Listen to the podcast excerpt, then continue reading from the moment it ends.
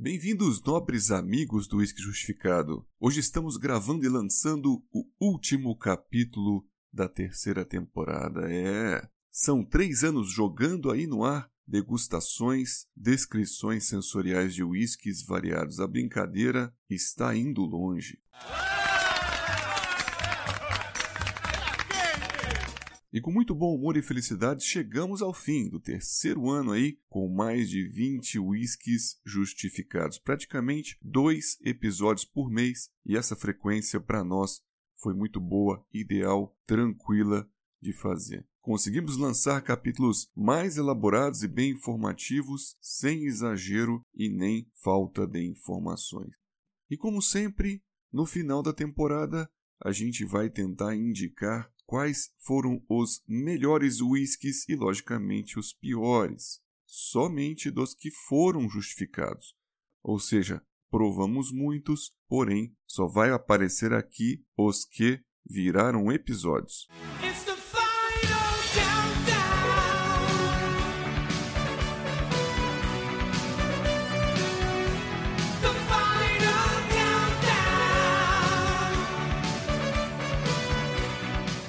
Começar com uma indicação do melhor whisky turfado da temporada. E foi ele, o justificado no episódio 95, campeão do ano, Ledig, 10 anos, que se escreve Ledaig. Lembramos que a gente falou até do Macri Moore e de um Lafroig também, mas foi o Ledig que conquistou a nossa preferência. A gente fala um pouquinho do aspecto geral dele para justificar. É um whisky muito rico, frutado, salino, apimentado e condimentado. Quem quiser conferir, só ir lá no episódio rever toda a descrição sensorial dele. Indo então para a escolha do single malt não turfado, essa é uma categoria bem difícil, pois veio com vários concorrentes de Speyside e das Highlands, mas os principais players foram Oban 14, Glenn Farclas 15 anos, Craig Gallack 13. E para nós, quem levou o prêmio de melhor foi o Farclas 15 anos, um baita Sherry Bomb classudo, profundo e complexo. Quem quiser saber mais sobre ele, é só conferir lá no episódio 92, foi o que abriu a terceira temporada. Vamos falar agora da categoria custo-benefício, essa que geralmente o público fica mais entusiasmado, quer mais saber e ela veio também com três concorrentes bem premiados, como por exemplo Dinston Virgin Oak, Glencairn Origins e o Glengarry Founders, a indicação do pessoal do Rio Grande do Sul. E aí, quem será que vai levar? Meus amigos, nossa escolha foi o Dinston Virgin Oak um escasso, uma bomba de coco e caramelos maravilhosos, num destilado super consistente e oleoso, muita complexidade em caramelos e florais e é uma pancada e potente em teor alcoólico. Ele deu aula não deixando a picância do barril de carvalho americano virgem se sobressair. Teve um baita equilíbrio e chega custando menos de 200 reais pra gente aqui no Brasil. Quem quiser, é só dar uma conferida lá no episódio 99. Em segundo lugar, muitíssimo interessante, temos o Glengarry Founders, um belíssimo single malt que você pode conferir no nosso capítulo 107 e tem o seu aspecto geral também bastante denso e sulfuroso, com frutas e um floral muito interessante um baita whisky que você encontra também com garrafona de um litro a um ótimo custo-benefício, 750 ml, um pouquinho mais barato. Em terceiro lugar, mas não menos importante aqui nessa categoria, a gente fica com Glencairn Origins, um double cask com sherry e carvalho americano, mostrando como deve ser a influência equilibrada tanto de um barril ex-vínico quanto de ex-bourbon. Ele é muito leve, fácil de beber, agrada bastante iniciantes e para aquele público também um pouquinho mais avançado e já vê como que um carvalho americano pode agregar absurdamente, sustentando as notas maravilhosas do sherry também. Neste momento, a gente lembra que falamos também de blended Scotch Whisky e de Bourbon.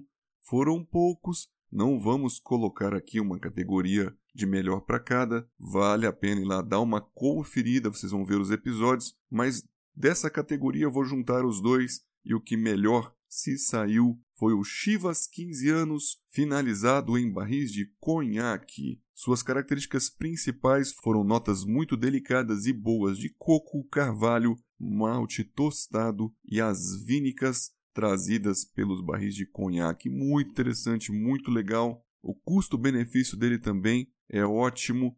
A gente encontra direto em promoções e vale a pena conferir. Vamos então por uma categoria que também bateu aqui no nosso podcast, que seria o whisky nacional. E dois belíssimos exemplares pintaram nessa terceira temporada, sendo com esse nome de inglês Union Pure Malt Wine Cask Finish, da destilaria Union, lá na Serra Gaúcha, e também pintou o Lamas Mil Dias, da destilaria Mineira Lamas, com barris escolhidos por César Adames. A gente lembra que não fizemos um capítulo de áudio sobre este último, mas o review completo está lá no nosso site www.whiskyjustificado.com.br. E lá tem todos os outros reviews por escrito e você não perde aí as palavras ao ar. Cabe neste momento nos dizer o óbvio: a Union está há décadas na frente, pioneira, produzindo coisas aí de qualidade, inovando dessa vez agora com maturações e finalizações ex-vínicas. O Union Wine Cask Finish está maravilhoso. Quem quiser, confere lá no capítulo 108. Pô, Guga, você não vai fazer nenhum comentário da Lamas? Olha, dessa vez eu vou falar o seguinte: meus amigos, a Lamas está caminhando na direção correta. Este mil dias aí foi um dos whiskies mais bebíveis, com perfil frutado, agradável. A gente viu que ele foi um dos mais elogiados nas redes sociais. Sua venda foi um sucesso e, logicamente, a Lamas deu uma baita melhorada. Só vou falar um adendo aqui. Pessoal da Lamas, dá uma trabalhada melhor nesse Nimbus. Já tem gente comentando nas redes sociais que o Nimbus é muito forte, é muito potente. A defumação com eucalipto precisa ser revista. Olha, não sou só eu que estou falando, tá?